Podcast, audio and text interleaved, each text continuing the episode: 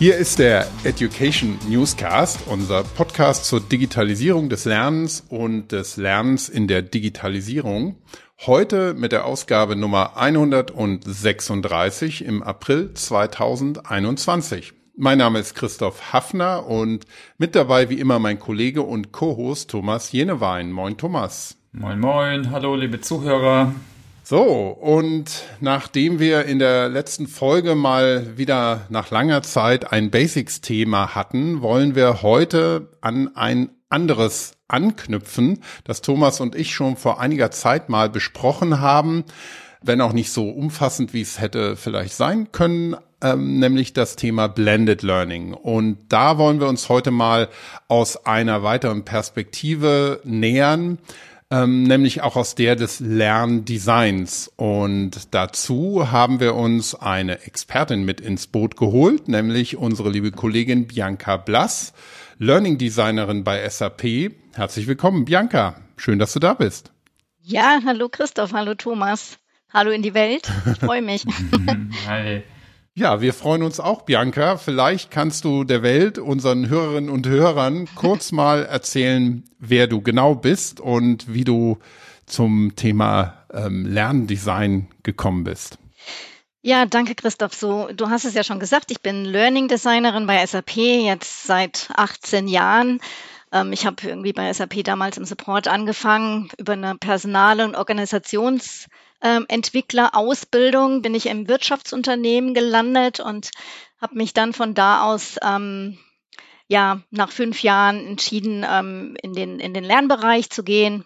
Und seitdem bin ich da. Ich glaube, Thomas, wir kennen uns auch jetzt schon 14 Jahre. Ich glaube, Christoph, wir auch fast schon. Mhm. genau. Und ähm, am Anfang ähm, war ich Corporate Learning Consultant. Das heißt, ähm, ich habe die internen SAP-Business-Bereiche beraten zu Le Learning Design Themen. Das heißt, angefangen von Bedarfsanalyse über Programmdesign bis hin zur Evaluation. Und ähm, seit ja ungefähr sieben Jahren bin ich jetzt ähm, in dem Education-Bereich für die externen Kunden und Partner ähm, drin, ja, und bin da verantwortlich für die, ähm, für die Lernformate, vor allem die digitalen Lernformate und eben auch Blended Learning. Und ja, ich eigentlich komme ich ursprünglich aus dem aus der Pädagogik. Also ich habe Pädagogik, Soziologie und Germanistik studiert und wollte eigentlich immer in die politische Bildung. So, es war nicht geplant, in Profitunternehmen zu gehen. Aber viele, ich sag mal, Prinzipien, Ideale, die mich immer begeistert haben. Also wie entwickeln sich Menschen? Wie kann man Menschen unterstützen, ja, zu lernen, ihre Potenziale zu entfalten, so dass sie es ja für sie als Individuum gut ist, aber eben auch in der Gemeinschaft, in der sie drin sind, in der sie leben, die kann man eigentlich auch auf so einen, so einen, so einen Kosmos wie ein, wie ein Unternehmen anwenden.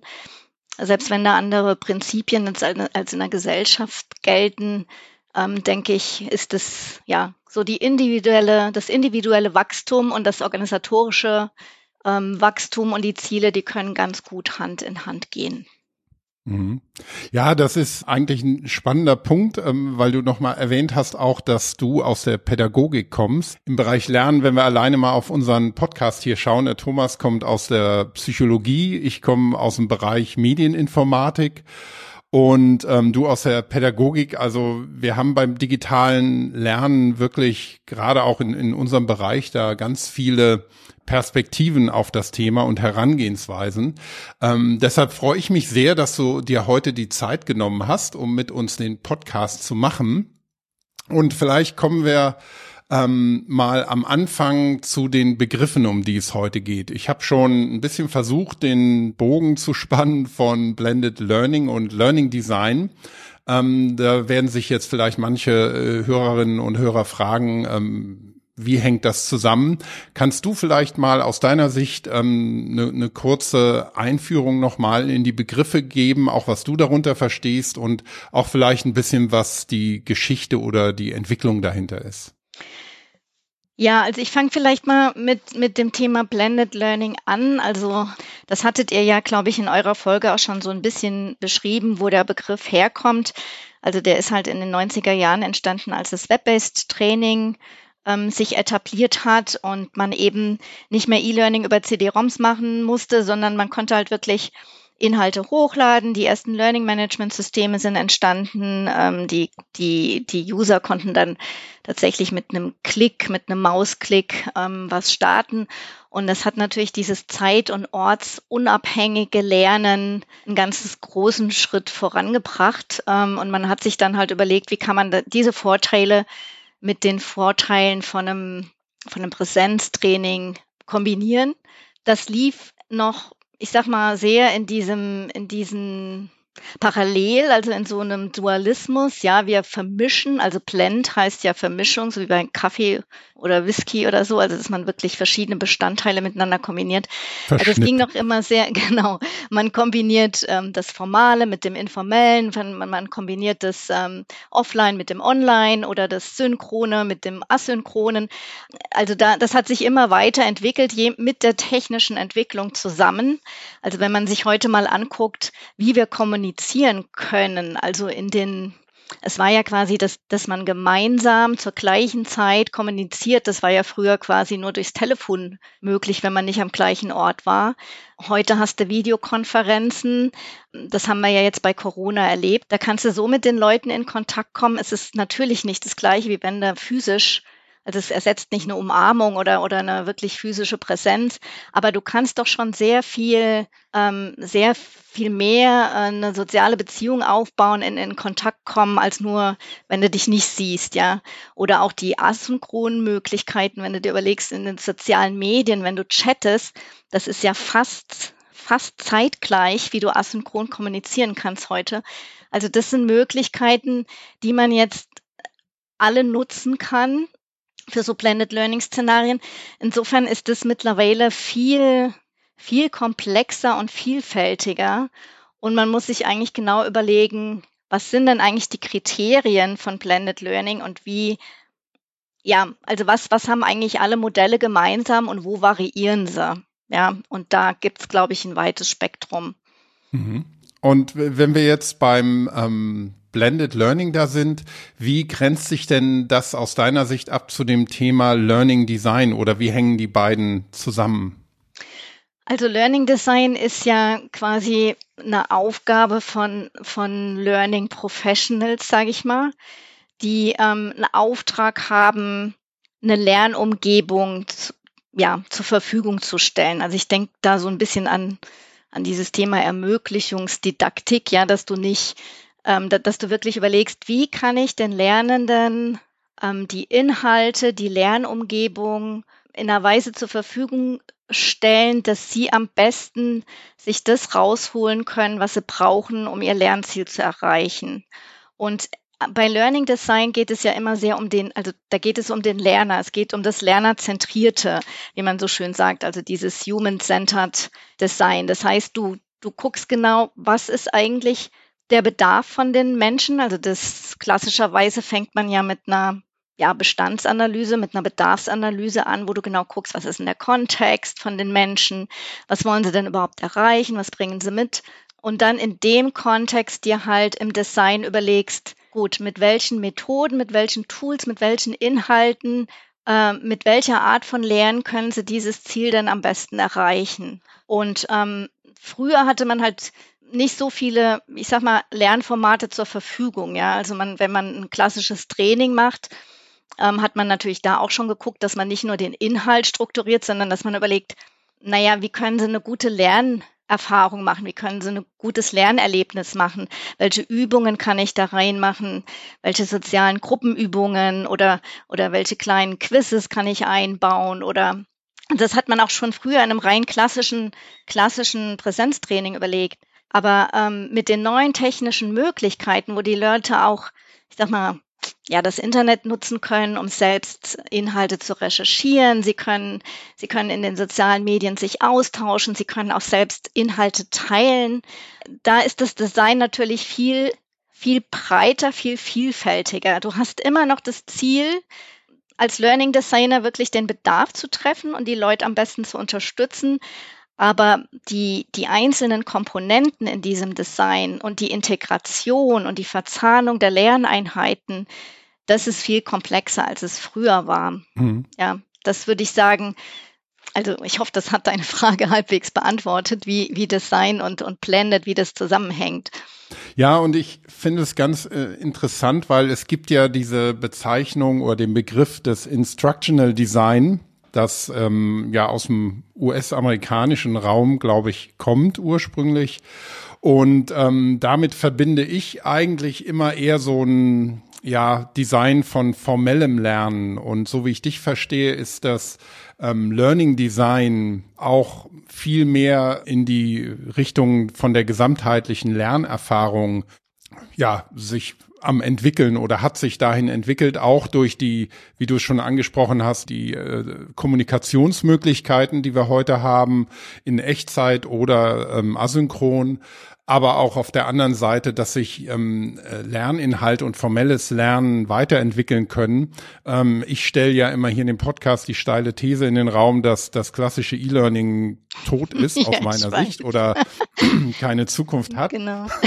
aber ähm, deshalb gefällt mir eigentlich was du sagtest, so, dass es ja eher so, so eine holistische Sicht ist und ähm, aber die Lernenden eben immer im, im Zentrum sieht.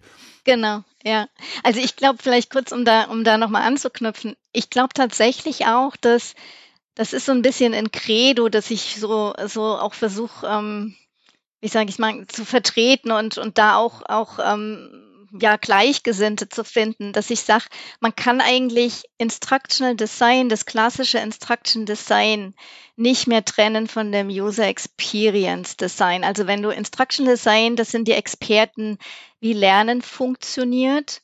Und User Experience Designer sind die Experten ähm, für die digitale Experience, sage ich mal, wie die funktioniert. Also wie, ähm, wie navigieren die Leute, wie finden die Content? Was, das, da sind ja auch Psychologen äh, mit, äh, mit im Boot, ja, die genau gucken, was ist denn eine gute Experience auf einer digitalen Plattform? Und ich glaube, ich glaube, heute muss man wirklich als Learning Designer beide Komponenten zusammendenken und zu integrieren. Ja, also diese, diese Lernen, also wie funktioniert Lernen und was bedeutet überhaupt, also wie vermittel ich auch Wissensinhalte? Das geht vielleicht nicht mehr nur über einen Trainer. Und ähm, auf der anderen Seite, wie, wie erleben, wie, wie, wie erleben oder ja, was ist eine gute digitale Erfahrung auf einer Plattform? Da geht es dann auch um Graphical Design, da geht es um Gamification-Elementen, da geht es um, wie navigiere ich, ja, also all das, was User Experience ausmacht. Hm. Aber so ein Punkt, den ich vielleicht auch sehe, was meinst du denn da dazu, ist, also sicher sind die technischen Möglichkeiten sind jetzt größer, damit teilweise auch die Komplexität und die Unklarheit, was man jetzt nehmen soll. Äh, ne, es gibt VR, AR, Chatbots und Schlag mich tot, jetzt nicht nur eins so Tools. Auf der anderen Seite gibt es auch einen Wert, Wertewandel in der Gesellschaft vielleicht. Ne? Die Menschen wollen nicht mehr so stark bestimmt werden, wollen mehr Freiheit, Selbstbestimmung, ja. wollen nicht mehr trainiert werden, sondern wollen selbst entdecken und lernen. Manche oder viele auf jeden Fall. Und auf der anderen Seite, wenn wir einen Schritt weiter runtergehen, ja auch wir vielleicht in der betrieblichen Weiterbildung haben wir so ein Bild und sagen, ja, wir wollen aus verschiedenen Gründen, ne? weil, die Komplexität damit besser managebar ist, aber auch weil unser Menschenbild sich geändert hat. Äh, wir wollen auch, dass wir mehr selbstgestört zusammen lernen, äh, vielleicht auch ausprobieren und reflektiv lernen. Das, also ja, der Wertewandel auf verschiedenen Ebenen spielt sicher auch mit, oder? Das ist eine Suggestivfrage, sorry, aber was, was, meinst, du, was meinst du dazu? Also ähm, ja, ich glaube, dass die, also jetzt mal aus, aus einer Pädagogensicht gedacht, es gab schon im 18. Jahrhundert so Pestalozzi und ähm, mhm. Leute, die eher ganzheitlich denken, ja, und sagen, Lernen findet immer findet immer im Subjekt statt. Also äh, das sind immer selbstbestimmte Aneignungsprozesse. Also diese Vorstellung, dass da einer Wissen von dem einen Kopf in den anderen reindrücken kann, das war ja schon immer ein bisschen fragwürdig, ja. Aber klar, es ist natürlich es ist natürlich ein altes Modell von Lehre, also eine Vorstellung, wie wir lehren. Und ähm, jetzt mal aus einer pädagogischen Sicht würde ich sagen, eigentlich geht es nicht um Lehren jetzt im Sinne von Wissen vermitteln, sondern es geht eigentlich eher darum, Angebote zu schaffen. Da sind natürlich auch Inhalte drin. Natürlich müssen Inhalte zur Verfügung gestellt werden und die müssen auch vermittelt werden. Aber es geht auch heutzutage über ein Video, ja. Und ich glaube, das hat sich vielleicht in der Gesellschaft ein bisschen geändert, weil man gemerkt hat, allein durch dieses ganze Internet, durch die Globalisierung, also man, man merkt halt, hey, ich kann eigentlich mir Wissen sehr schnell und sehr gut auch. Ich kann das selbst finden. Ich bin nicht mehr abhängig von einem anderen, dass er mir das erzählt, sondern ich kann das selbst finden. Ich brauche vielleicht manchmal schon noch Unterstützung, um zu filtern, zu priorisieren, zu gucken, was ist jetzt relevant und was nicht. Aber das Wissen ist eigentlich ja schon da. Und wenn man jetzt sich mal anguckt, ich glaube, ein Ingenieur vor, vor 100 Jahren, der hatte, der hatte noch so sein, das, was er gelernt hat im, in der Ausbildung, im Studium, das, das war 35 Jahre, konnte man sagen, ist das, ist das noch relevant. Ja, heute sind es vielleicht drei Jahre. Das heißt, das, das, das Wissen ändert sich ja auch so schnell, dass, dass wir über so dass wir eigentlich so eine kollaborative oder wie sagt man, soziale, soziales Wissenssharing, wir sind darauf angewiesen. Ja, wir, wir können das gar nicht mehr nur so einseitig sehen. Ja, wir müssen uns eigentlich ständig austauschen, uns äh, gegenseitig aufschlauen und ich glaube, das hat sich ein bisschen geändert. Also diese Denke, dass man ge gemerkt hat, hups, ich lerne eigentlich kontinuierlich. Ich muss, ich muss immer lernen. Das hört auch nicht auf, wenn ich jetzt mein Studium beendet habe, sondern ich muss, oder wenn ich die Schule beendet habe, sondern ich muss eigentlich immer, immer weiter lernen.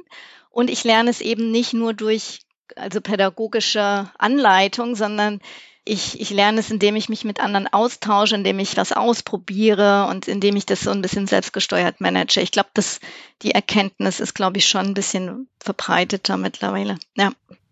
Und äh, ich meine, jetzt gerade in Corona hatten wir den Fall, äh, dass ja, also ich meine, da musste alles remote virtuell sein und jetzt welche, die vielleicht noch nicht so weit waren, die haben dann halt auch einfach versucht, äh, ihr, ihr, ihr Klassenraumtraining jetzt einfach mal äh, zu virtualisieren, eins zu eins.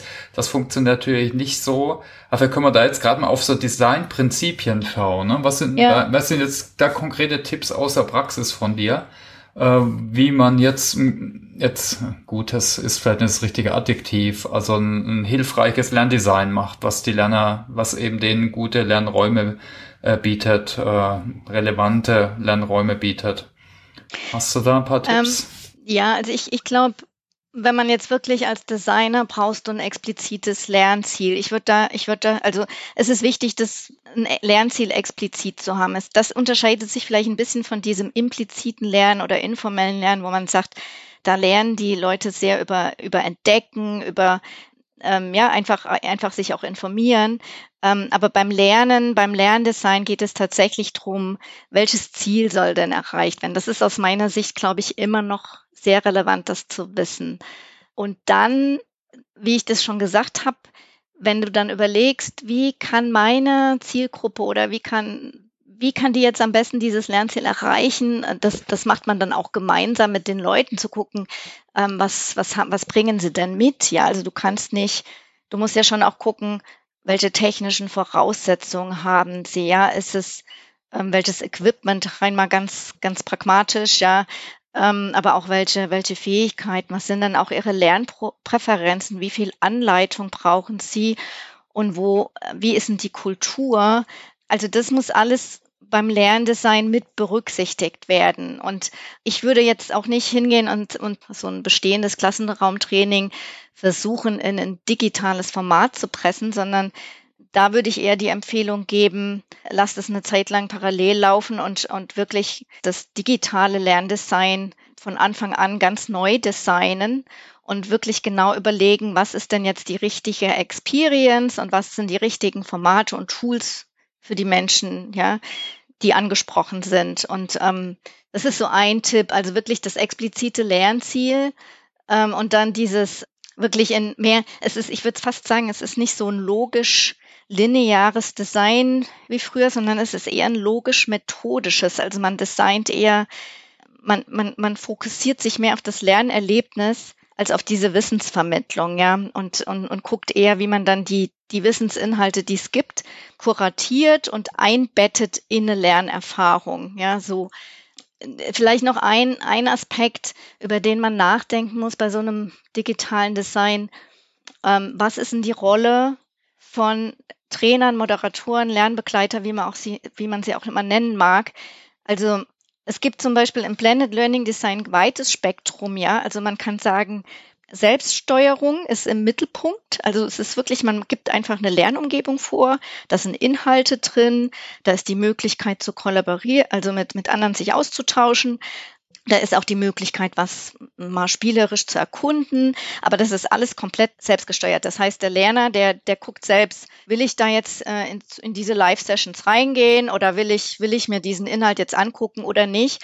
Und, ähm, und der Trainer oder Experte oder Moderator, der ist eher punktuell erreichbar. Also wenn der Lerner entscheidet selbst, wann er oder die Lernerin, wann, wann ähm, der Trainer kontaktiert wird, ja, oder die Trainerin. Das heißt, ähm, das ist eher so eine On-Demand-Betreuung. Und das andere, das andere Spektrum wäre, dass man viel mehr Anleitung gibt und dass man wirklich guckt, ich mache einen Kick-off, ich, ich strukturiere, das ist sehr strukturiert. Ich, ich, ich leite die Lernenden durch den ganzen Prozess durch. Ich gebe Aufgabe, ich pushe viel mehr. Also, dass da viel mehr, viel mehr Anleitung mit drin ist. Und ich glaube, das hängt sehr davon ab, wer meine Zielgruppe ist, was auch das Lernziel ist, ja, und wie die Kultur ist, ja, und die muss man immer mit berücksichtigen. Also sowohl die Kultur im Unternehmen als auch die Kultur von den Individuen, weil bei Blended Learning Ansätzen gibt es immer noch Widerstände. Ja, es gibt halt Menschen, also mir haben Trainer zum Beispiel gesagt, das kann man doch nicht tun. Die erwarten doch von mir, dass ich das Wissen ermittel, da, vermittel. Dafür bin ich ja da. Also es ist auch mal oft so eine Erwartung, Erwartungserwartung in den Köpfen, ja. Ähm, was ist deine Rolle, was ist meine Rolle? Und das ist sehr althergebracht, ja. Ich erwarte von demjenigen, hey, der ist der Experte, der muss mir jetzt erzählen, wie die Welt funktioniert. Und das ist so, also solche Erwartungen aufzubrechen, ein bisschen zu sagen, hey, eigentlich ist doch Lernen immer das, die Leistung von dem Subjekt, das lernt. Und äh, also wenn wir uns früher an die Schule erinnern, ja, ich meine, die Schule war eigentlich, also bei mir jedenfalls, war eigentlich der Ort, wo ich meine Freundinnen treffen wollte, ja. Und gelernt habe ich dann zwei Tage vorher vor der, vor der Klassenarbeit, ja. Ähm, natürlich hast du auch ein bisschen was mitgenommen von dem, was, was, was der Lehrer von erzählt hat oder die, die Lehrerin, aber das ist ja trotzdem, das Lernen findet ja immer in deinem, in deinem Kopf, in, dein, in, in einem Austausch mit deiner Umwelt statt. Und ich glaube, von der Denke wegzukommen, ich brauche jemanden, der mir das, der mir das jetzt wirklich, wirklich vorne erklärt. Das ist, ähm, ich glaube, das ist wirklich ein kultureller das ist echt so ein kulturelle Änderung, ja. Ist es so ein Mindshift so ein bisschen, ne? Genau. Also weg vom Skinner-Weltbild, ich habe irgendwie die Karotte oder den Trichter. Genau. Äh, hin zu eher einem, ich weiß nicht, ist es humanistisch? Ich meine, das spielen ja viele neue Bewegungen mit rein, auch alles, was von der agilen Bewegung kommt, ne? Da ist es äh, nochmal ein bisschen im anderen Kontext. Aber ich glaube, du hast, was du gesagt hast, würde ich absolut unterstreichen, ist der Kontext, ne? Natürlich ist bei so einem internationalen Entwicklernetzwerk bei der SAP die ticken anders und die teilen Infos anders und Wissen und entwickeln sich anders wie jetzt doch ein sehr hierarchischer kleine Bank vielleicht irgendwo auf dem Land äh, und da kann man wahrscheinlich nicht alle mit den gleichen Ansätzen weiterentwickeln. Da gibt's ja nicht, gibt's schon verschiedene Schattierungen. Aber genau. da, da, da würde ich mal, ja. ja. Vielleicht ganz kurz Ergänzung, ja. da würde ich auch sagen, die technischen Voraussetzungen sind halt auch komplett anders. Also gerade wenn man jetzt die Schulen anguckt, das hat man ja bei Corona erlebt, ja. Das, da, da ist ja, wenn das Internet nur in der Turnhalle funktioniert, jetzt mal so überspitzt gesagt, dann wird es natürlich schwierig, ähm, das, das zu integrieren. Also ich glaube, das ist vielleicht auch noch ein Aspekt, den man, den man unbedingt berücksichtigen muss. Ja, welche, welche technischen Voraussetzungen brauche ich? Und ich denke, eine Lernplattform und am besten eine, eine Learning Experience Plattform, also nicht nur ein Learning Management System, sondern wirklich eine Plattform, wo man auch ähm, soziale Komponenten hat, wo man sich auch austauschen kann. Ich glaube, das braucht man, ja. Also das, das, das braucht man.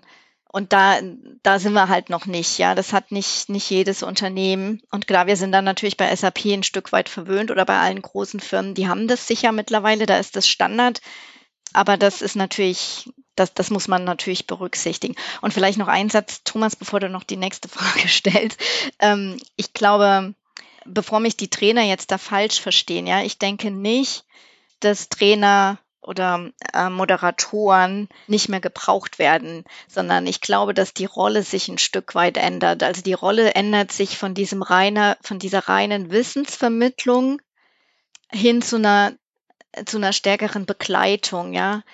auch durch diese selbstgesteuerten und sozialen Lernprozesse hindurch. Also es ist vielleicht mehr ein moderierendes Lernen. Und die Wissensinhalte werden auch immer noch von Experten teilweise zur Verfügung gestellt. Also sie werden nicht nur kuratiert, aber die können dann eben auch mal in einem Video, in, in so einem Explanation-Video zur Verfügung gestellt werden. Das wird nicht immer unbedingt in einem Präsenzformat ähm, vermittelt.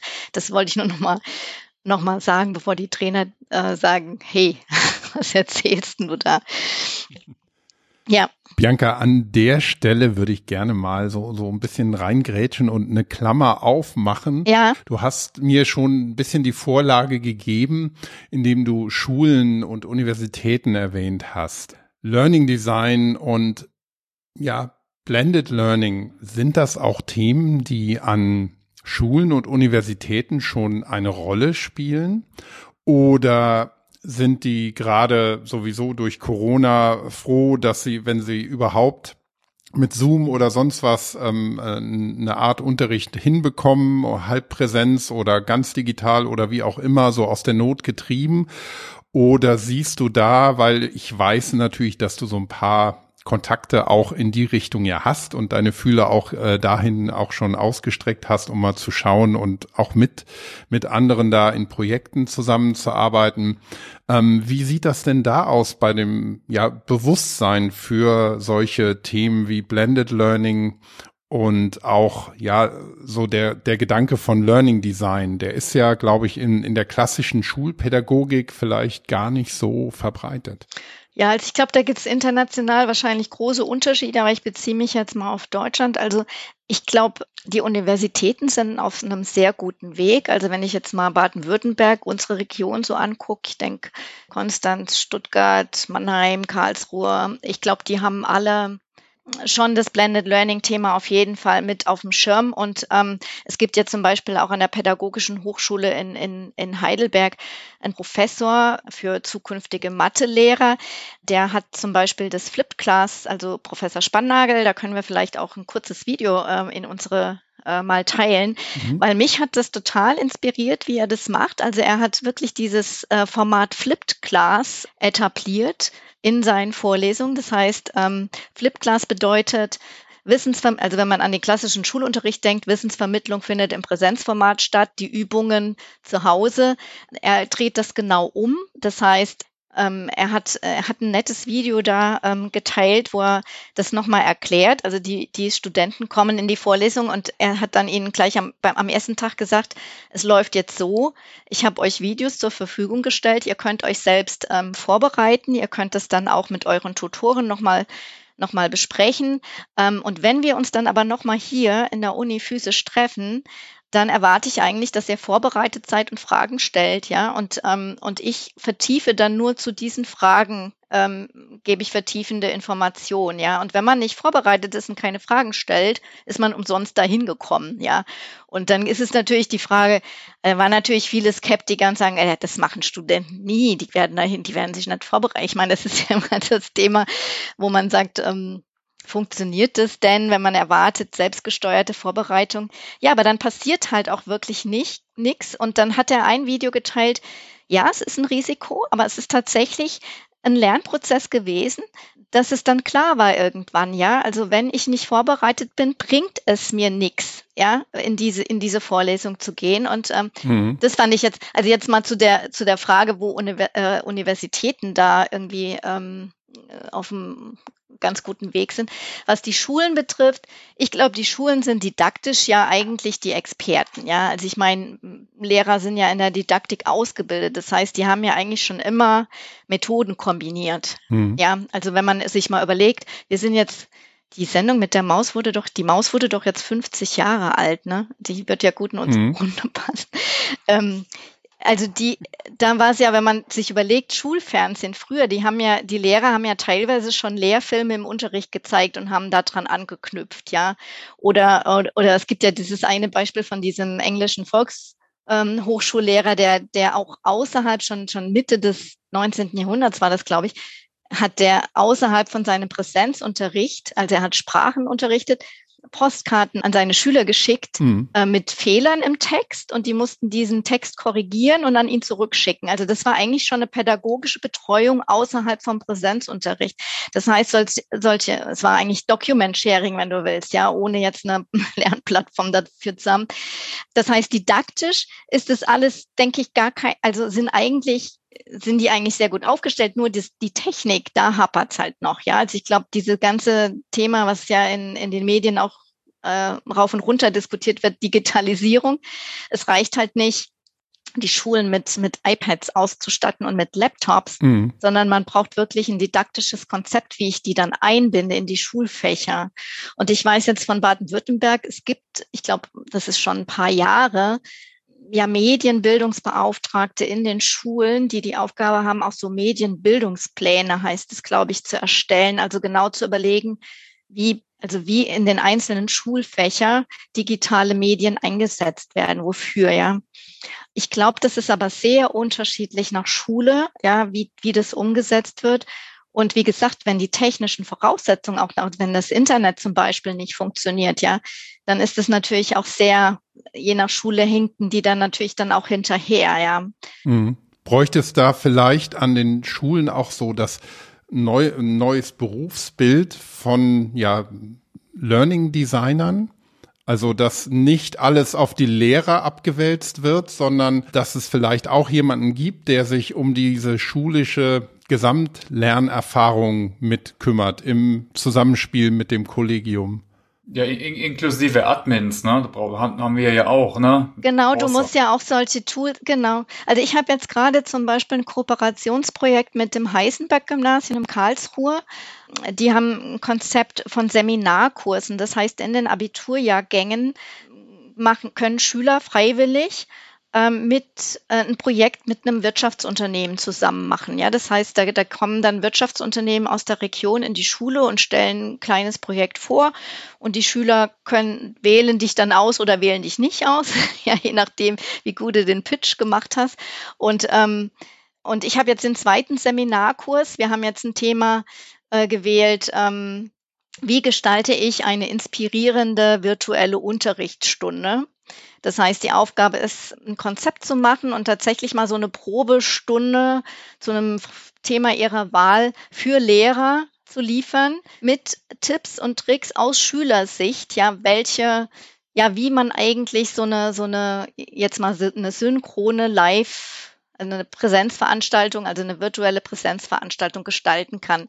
Und es macht, also wir haben da total viel Spaß und ähm, es gibt da viele Ideen, wo wir uns austauschen. Und auch da haben wir aber gemerkt, ähm, klar, wenn die Technik, also zum Beispiel, wie sind die, die also in den Schulen ist jetzt ähm, MS Teams zum Beispiel als Videokonferenztool wird da genutzt, dann sind manchmal so Fragen, wie sind denn die Einstellungen, ja, also welche Berechtigung haben, haben Schülerinnen zum Beispiel jetzt die Möglichkeit, externe mit einzuladen, also solche, solche, solche, ja, wie gehe ich eigentlich mit einem Tool und einer Plattform um, da brauchst du eine Beratung und das können nicht die Lehrkräfte machen, sondern da braucht man wirklich jemanden an der Schule, der so eine Vermittlung macht, ja, und, und der dann auch die Schüler berät, aber natürlich auch die Lehrenden. Also das ist, ja, es geht auch letztendlich um, ja, am, am besten ein Blended Lernformat für Lehrende und Lernende, wie man digital lernt, ja.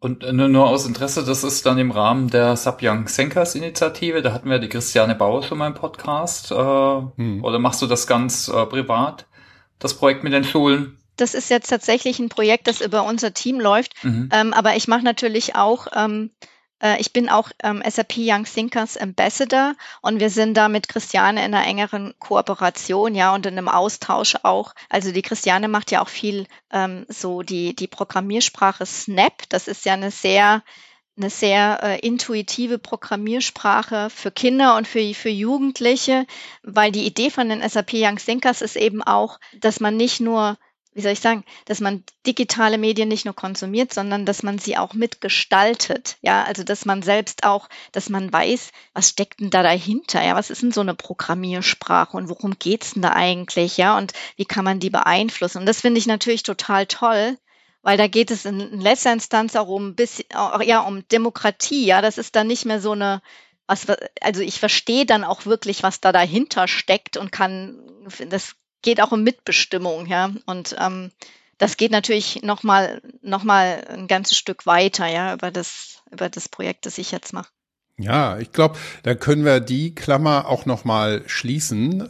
Und Vielleicht kannst du auch mal noch ein bisschen dann aus der Corporate-Perspektive ähm, und speziell auch vielleicht ein bisschen was über SAP-Erfahrungen, die du dann in den letzten Jahren auch gemacht hast. Ähm, was sind denn da Dinge, ähm, wo du denkst, ja, da hat sich was entwickelt oder da entwickelt sich was? Also es kann ja sowohl beim, beim internen als auch beim ähm, externen Lernen sein, also für unser Ökosystem Partner, Freelancer, Entwickler?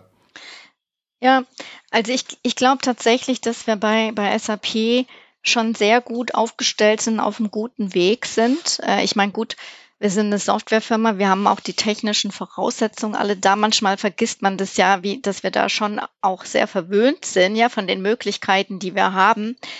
Und ich denke, als Learning Professionals sowohl für die internen Mitarbeiter als auch für die, für die Kunden nutzen wir das auch, ja. Also wenn ich jetzt mal als, aus interner Mitarbeitersicht, also da kann ich jetzt mal ein Beispiel nennen, was mich gerade total begeistert ist, diese Digital Heroes Plattform. Das ist eine Möglichkeit, Wissen zu teilen und so kleine Aufgaben ähm, zu erstellen. Ja, also es ist so ein bisschen Gamification-Ansatz.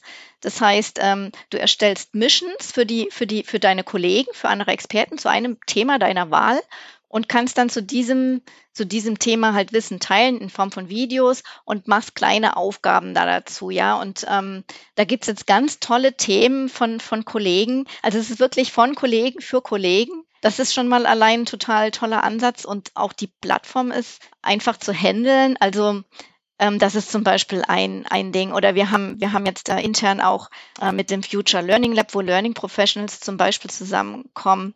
Da haben wir auch ganz tolle, ähm, ganz tolle Veranstaltungen wie Barcamps und so weiter, die wirklich kollaborativ über verschiedene digitale Kanäle auch dann laufen. Mhm. Ähm, für externe, ich, das ist ja, da habt ihr ja wahrscheinlich in den Podcasts schon öfter geredet, da haben wir ja den Learning Hub, auf jeden Fall unsere Lernplattform und da gibt's ja auch die, die, die Online-Learning Rooms drin. Also wir kombinieren in, auf unserer Lernplattform ja schon soziales Lernen, ähm, selbstgesteuertes Lernen mit E-Learning, mit Videos und so weiter und auch exploratives Lernen. Wir haben ja Trainingssysteme, wo man mit Übungen sich, sich durch die Trainingssysteme, also das SAP Live Access Angebot.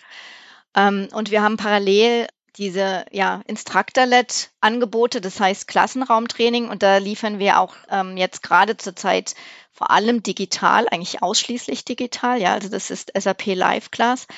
Ähm, und ich denke, wo wir sicher Potenzial noch nach oben haben, ist die Integration. Ja, also es läuft noch ein bisschen parallel. Mhm. Aber da sind wir, glaube ich, auch, da laufen jetzt schon einige Initiativen und Projekte, wie man das noch stärker verschränken und integrieren kann. Ja, dass man sagt wirklich, ich meine, wir haben natürlich schon Trainer, die zum Beispiel ein Online-Learning Room moderieren und also wir haben schon Verschränkungen, ja, aber ich glaube, das geht noch mehr. Also, dass man die Module besser verzahnt, ja, und, und enger koppelt. Ähm, so ein paar Blended Learning Angebote haben wir, also auch schon seit ein paar Jahren. Die sind aber sehr punktuell und regional. Also zum Beispiel die Blended Learning Akademie oder wir haben auch Flipped Classes. Ja, also bei den Flipped Classes ähm, geht es sehr, also er startet jetzt übrigens ein im Juni. Da kann ich jetzt gerade ein bisschen Werbung für machen. Mhm. ähm, das geht um Security. Ähm, das ist ähm, ein echt nettes Design. Also da gibt's dann ähm, Angreifer und Verteidiger quasi, so ein Rollenspiel. Und es gibt eben auch eine Kombination aus Live-Sessions und Selbststudiumsphasen. Ja, also das ist, die, der Mittelpunkt sind eigentlich Hands-on-Practices, ja, also die Übungen. Mhm. Ähm, also da haben wir schon einzelne Angebote, aber wie gesagt, das ist, ähm, ich glaube, das ist jetzt sogar international, aber äh, oft ist es halt auch für sehr regionspezifisch, ja. Und da können wir sicher vom globalen Angebot ähm, ist da auch noch Luft nach oben, mhm. ja, solche Planet Learning Ansätze zu machen. Ja, sehr schön. Ich glaube also, aus meiner Sicht haben wir das Thema schon jetzt sehr umfänglich einmal behandelt, sowohl noch mal ein bisschen auf ähm, Blended Learning geschaut, als auch das Thema Learning Design beleuchtet und was sich dahinter verbirgt und wie die auch zusammenhängen. Also dass ähm, Learning Design und Blended Learning eben ja sehr, sehr stark miteinander verwoben sind und in Zukunft wahrscheinlich noch mehr und das auch nicht nur ja im betrieblichen Lernen, im, im Corporate Learning, sondern eben auch an Universitäten und vielleicht auch sogar zunehmend an Schulen. Thomas, von deiner Seite noch Fragen oder wollen wir ähm, langsam den, den Jingle singen ähm, und zu unserem Home Story Part überleiten? Ich hätte vielleicht noch eine Anmerkung, also passt jetzt, aber vielleicht auch später, weil einige Punkte, die die Bianca angesprochen hat, da arbeiten wir auch gerade, das noch eine breiteren Öffentlichkeit zur Verfügung zu stellen, im Sinne von sogenannten LernOS Circle Guide. Mhm. Äh, wir arbeiten ja gerade einen Guide zum Thema äh, ja, virtuelle Schulungen ha halten, also mit dem Stichwort auch auf, wie nennen wir es, Holding Engaging Virtual Trainings oder so ähnlich. Und äh, für alle, die es noch nicht kennen, also wir werden einen Link auf LernOS äh, am besten vielleicht in die, äh, in die Show Notes hängen. Also da gibt es schon ein paar Guides zu Sketchnoting, zu Podcasting, yeah, hm. und so anderen Themen noch. Äh, aber demnächst wird es da auch noch was geben und da arbeiten ganz unterschiedliche Kollegen mit von uns, auch aus dem Future Learning Lab, Lab der Gerd, aber noch einige andere auch von anderen Firmen. Ich denke, es ist eine, das wird sicher ein cooler Guide, was auch vielen anderen hoffentlich helfen wird. Und wenn man Lust hat, äh, da an einem Piloten mitzumachen, wir machen jetzt Mitte Mai, machen wir, äh, machen wir einen ersten Durchgang, um da einfach jetzt mal schnell anzufangen, Feedback einzuholen. Wäre super, wenn ihr euch melden würdet. Ja, und da werden jetzt einige Themen, wie was Bianca jetzt gesagt hat, die versuchen wir da auch nochmal in so einen Guide zu lernen, äh, zu gießen, damit man sich da einfach wirklich hands-on dem Thema nähern kann. Oder Bianca, was meinst du? Willst du da noch ein Wort dazu sagen? Oder hast du nochmal Fragen an uns vielleicht oder Kommentare? Ähm, also ja, zum LernOS Guide, ich, ich freue mich darauf. Das macht übrigens, ist das auch eine Lernerfahrung, weil ich finde es total toll, weil wir da mit unterschiedlichen Firmen, also mit Vertretern von den Learning and Development Departments zusammenarbeiten. Und es ist, macht einfach total Spaß zu sehen, hey, es, alle Unternehmen arbeiten, haben die gleichen Herausforderungen gerade, ja. Und, ähm, und sich da auszutauschen, so über Firmengrenzen hinweg, das finde ich eine total tolle Erfahrung, ja. Und da gemeinsam irgendwie, genau, also ja, würde mich freuen, wenn da jemand an dem, an dem unserem ersten Piloten-Lernzirkel mitmacht, äh, uns Feedback gibt. Ähm, ja, also Fragen an euch. Habt ihr denn jetzt aus eurer Sicht von dem, äh, was so meine Sichtweise ist auf die, auf das ganze Thema Learning, das sagt ihr da, ähm, sagt ihr da, geht ihr überhaupt nicht konform mit oder wo, wo er sagt, nee, da habt ihr aber noch offene Punkte oder ähm, das würde mich einfach interessieren, eure Sichtweise auf das Thema. Habt, hat euch da noch irgendwas ich meine, ihr hättet es hm. wahrscheinlich gesagt, ne, wenn's wir hätten mindestens die Hand gehoben. Äh, und wir, nee, ich, nee, also ich denke, wir können alles unterstreichen. Wir hatten das Thema Learning Experience schon ein paar Mal im Podcast. Also ich meine, da waren ein bisschen andere Sichtweisen, so der agile Ansatz vielleicht äh, aus der UX kommt und so, äh, dann schon mal vertieft. Also daher, ich denke, da können wir alles unterstreichen. Das Einzige, wo ich jetzt vielleicht nicht ganz so positiv sehe, ist die Lage an Schulen und Universitäten. Ich glaube, da sind wir einfach leider noch nicht so weit. Und das hängt am Ende immer an dem einzelnen Lehrer und an dem, dem Schulleiter und da gibt's tolle, ganz tolle Kollegen, die das machen. Gibt's aber auch, halt auch viele, die da doch noch eher jetzt noch nicht so vorne dabei sind, was wir jetzt halt auch gesehen haben in der ganzen Thematik rund um Homeschooling. Oder was meinst du, Christoph? Ja, also ich denke auch, was Schulen angeht, da ist, ist sehr viel ja, vielleicht gar nicht Nachholbedarf, sondern Innovationsbedarf und eben auch, deshalb habe ich auch eben nach dieser Rolle vom Learning Design in Schulen gefragt. Also ich glaube, ähm, man muss auch über das klassische die klassische Zusammensetzung von Rollen und Personen an Schulen auch nachdenken und auch an das Zeitgefüge, das man hat. Ähm, ist immer Präsenzunterricht notwendig oder nicht? Das hat ja, da spielen ja ganz viele Sachen dabei, dass man eine verlässliche Ganztagsbetreuung hat bei kleineren, jüngeren Schülern aber auch, dass die, die Schulpflicht, die ja auch da ist, ähm, erfüllt wird. Also da gibt es natürlich ganz viele Punkte, die da auch noch eine, eine Rolle spielen. Was ich interessant fand, ähm, Bianca, was du noch mal hervorgehoben hast, generell, ist ja der Punkt der, ähm, der Lernziele, die man sowohl in der Schule als auch an der Universität als auch im betrieblichen Lernen ja immer hat und ähm, die auch manchmal sehr klar definiert sein können. Wenn ich jetzt zum Beispiel lerne, wie ich ein schönes Beispiel finde ich immer, wie ich ein Flugzeugtriebwerk warte, also eine relativ ähm, anspruchsvolle Aufgabe, die auch nach bestimmten Prinzipien erledigt werden soll ähm, da ist das Lernziel, glaube ich, sehr, sehr klar. Und ähm, dazu kommt dann eben, da könnte man natürlich sagen, ja, da muss man eben ganz starr die Prozesse und das Wissen sich aneignen, weil das ist ja dann irgendwie sicherheitsrelevant.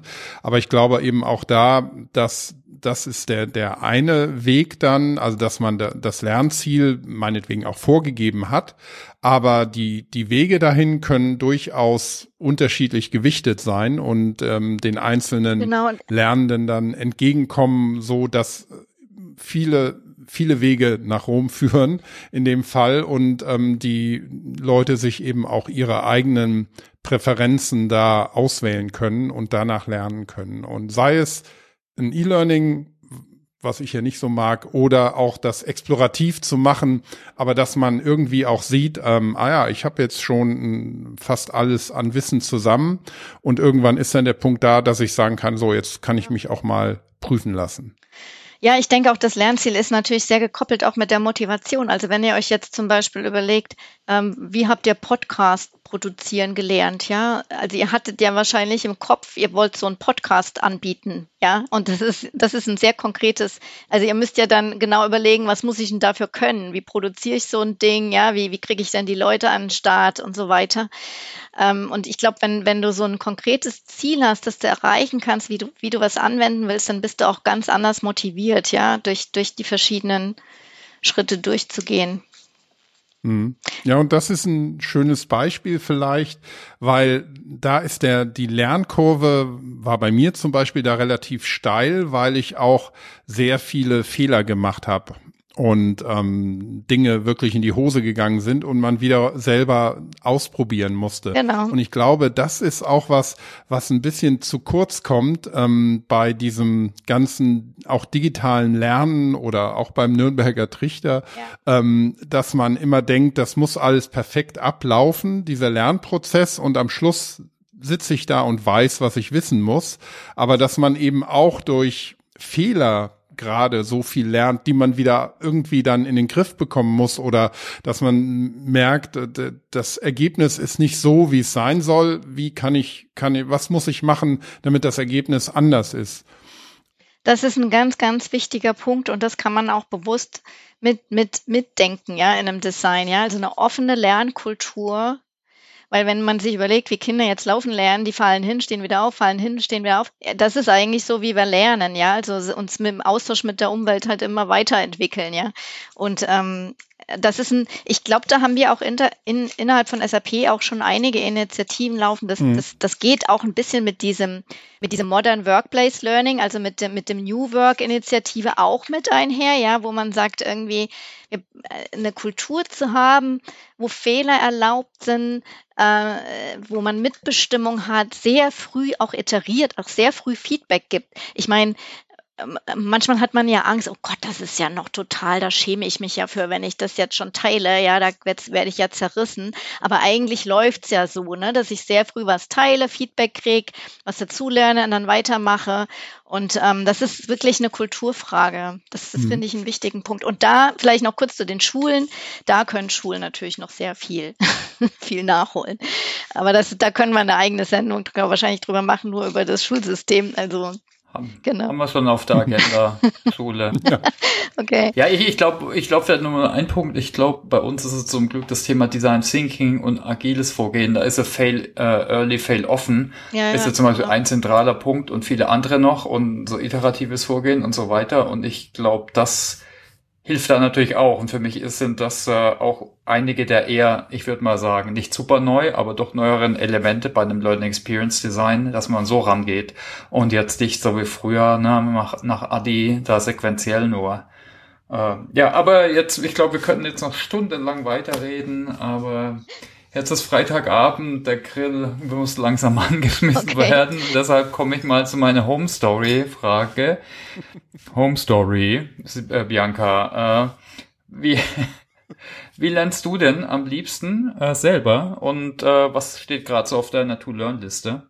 Ja, ganz klar Peer Learning. Also für mich ähm, sind Lernzirkel eigentlich das Beste, was die beste Lernerfahrung und natürlich auch ausprobieren. Also immer so eine Kombi Selbststudium und Austausch, Selbststudium und Ausprobieren, ja. Also das ist so, ja, das, wie ich lerne. Also auf meiner, auf meiner aktuellen Lernliste ist einmal, ich, ich durchlaufe das äh, Modern Workplace Learning Practitioner Programm von der Jane Hart. Ähm, das ist ein Programm, das geht über mehrere Wochen und du ähm, du ja musst ja immer so drei Stunden in der Woche ähm, reservieren für das Selbststudium und dann haben wir halt einen wöchentlichen Lernzirkel mit Kollegen. Und das ist zum Beispiel was, was ich gemerkt habe, was mich total motiviert. Wenn ich den nicht hätte, wenn ich die Kollegen nicht hätte, ja, und wüsste, oh, am Freitag treffen wir uns und, ähm, und reden drüber, dann, das gibt ja einfach nochmal so eine, es ist natürlich ein bisschen eine soziale Kontrolle, aber es ist natürlich auch einfach eine Motivation, ja, und es macht, macht dann Spaß, darüber zu reden. Selbst wenn du nicht so vorbereitet bist, nimmst du immer auch was mit von der Diskussion. Also das ist, Lernzirkel kann ich echt nur empfehlen. Ich habe auch einen Working Out Loud Circle gemacht, was, was, was lerne ich noch gerade? Ich meine, ich bin ja noch in einer privat in einer, in einer Ausbildung ähm, zur Kreativtherapeutin an der Europäischen Akademie für psychosoziale Gesundheit. Ähm, da bin ich, habe ich den theoretischen Abschluss schon, aber da muss ich noch ein paar praktische Sachen machen.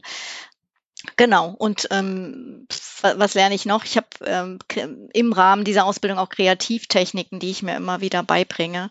Und da habe ich eine, eine sehr gute Freundin aus diesem Ausbildungsprogramm, die mir dann, die auch ähm, selbst Künstlerin ist, die mir dann immer wieder Tipps gibt. Also das ist auch ein bisschen Peer Learning, ja. Also quasi Inspiration kriegen durch durch andere und das dann ausprobieren, sich dann wieder austauschen. Also das ist so das, was, was ich. Hast, hast, du da ein Beispiel, so eine Technik, die du echt cool fandest, die vielleicht noch nicht alle kennen? So als kleiner Hack? Du meinst jetzt Kreativtechnik? Ja. Ich weiß ja nicht, was die Leute, also ich jetzt gerade geht es darum, dass ich eine große Skulptur habe, ähm, ähm, die ich, ähm, die, das ist eigentlich eine Gipskultur und die ist mir ein bisschen, die hat ein bisschen gelitten im Regen und ich äh, werde jetzt äh, die einfach mit Beton bekleiden und ich habe mir da jetzt Tipps geholt, wie ich das am besten mache, so dass die wetterfest ist. ja, ganz, ganz banal. Genau. Ganz praktische Tipps. Mhm. Cool. Okay. Genau, ganz praktisch. wie, wie Nicht hältst banal, du praktisch, ja. wie, wie hältst du dich dann selber up to date? Also hast du jetzt gerade zu Learning, klar, Jane Hart kennen sicher viele, wenn nicht, da können wir auf jeden Fall verlinken, ne? die Top 100, 100 Tools und andere Ressourcen von ihr. Haben wir auch einmal im Podcast. Mhm, hatten wir schon im Podcast, genau. Äh, hast du sonst noch Tipps? Ja gut, ich meine, ich, ich lese natürlich ja, ich lese natürlich immer mal wieder. Also ich glaube, von Donald Clark kommt im November ein neues Buch raus, Learning Experience Design. Da freue ich mich irgendwie drauf. Das habe ich mir schon so reserviert. Das werde ich mir, glaube ich, äh, zum Geburtstag wünschen. Und ähm, ich lese halt viel Blogs, ja, äh, ich lese viel, viel quasi im, ja, im, im Internet. Ich gehe natürlich dann auch gerne auf solche Barcamps oder Konferenzen, äh, wo du im Austausch bist, ja. Das sind eigentlich so die, also lesen und, und ja, wirklich Konferenzen. Und Podcasts? Natürlich, das habe ich jetzt natürlich ganz vergessen. Oh mein Gott. So, jetzt so da habt ihr, da habt ihr, genau, da habt ihr beide mich ja irgendwie total inspiriert. Ich meine, ich mag das Format immer mehr, weil ich meine jetzt gerade in Corona-Zeiten, wo du viel alleine unterwegs bist und beim Joggen, beim, bei der Gartenarbeit, beim Kochen, ähm, es ist einfach ein super mobiles, äh, also für dieses Mobile Learning einfach das beste Format, das es gibt, ja. Weil ich meine, bei diesen, wenn du dir kleine Videos auf dem, auf dem Handy anguckst, da brauchst du, ich brauche ja da eine Lesebrille inzwischen, das ist ja alles viel umständlicher. Aber so einfach die, die Kopfhörer im Ohr zu haben und das, das finde ich, das finde ich klasse, ja. Und es, ich finde es auch, was ich daran übrigens auch noch gut finde, dieses, das immer regelmäßiges äh, das gepusht wird, ja, also dass du immer wieder regelmäßig diese Updates kriegst. Da kommt das Pop-up, Christoph hat wieder eine neue, neue Episode hochgeladen. Ich weiß, dass die Montag, ich gucke dann kurz drauf, interessiert mich das mhm. Thema oder nicht und dann kann ich äh, entscheiden, ja, gucke ich mir, äh, höre ich mir das an oder bin ich vielleicht eher in der Woche drauf, dass ich lieber meinen, den anderen Podcast, den ich gerade höre, ist dieses ähm, gewaltfreie Kommunikation. Das ist dann manchmal einfach, ja, da bin ich eher in der Stimmung, sowas zu hören. Und das finde ich klasse. Also das ist so eine, ja, dass es so ein Pushing-Element drin hat und man trotzdem noch selbstbestimmt ist, ob man es mhm. ob man es dann konsumiert oder nicht, ja. Das war ein super Abschluss. Da kann ich jetzt nichts mehr hinzufügen. Auch möchte ich keine Frage mehr stellen. Ganz, ganz vielen Dank, Bianca, für deine Zeit. Ja, ich danke euch. Und euch allen, liebe Zuhörer, für die Zeit, die ihr euch genommen habt. Ich, wir hoffen wie immer, dass ihr was mitnehmen konntet. Christoph, willst du noch ein paar Schlussworte sagen? Paar warme Worte zum Ende. Ja, unseren Podcast findet ihr, liebe Hörerinnen und Hörer, natürlich zusammen mit vielen anderen Wissenspodcasts rund um SAP-Themen auf open.sap.com slash podcasts und natürlich auch auf allen üblichen äh, bekannten Podcast-Plattformen und Podcast-Apps und über Feedback freuen wir uns auch, Likes, Sternchen, Kritik, wie auch immer. Ihr könnt auch, wenn ihr wollt, auf unserer Webseite ähm, direkt eine Diskussion vom Zaun treten. Das geht auch. Und wir hoffen natürlich, dass euch es generell gefällt, was wir jetzt wieder zum Start in die Woche hier mit dir, Bianca, bequatscht haben. Und dafür auch nochmal vielen, vielen Dank, dass du dir die Zeit genommen hast. Ja, in dem Sinn also nochmal Dank auch in die Runde und ja, eine erfolgreiche Lernwoche an alle und bis zum nächsten Mal. Tschüss. Danke. Ciao, ciao. Vielen Dank. Schönes Wochenende.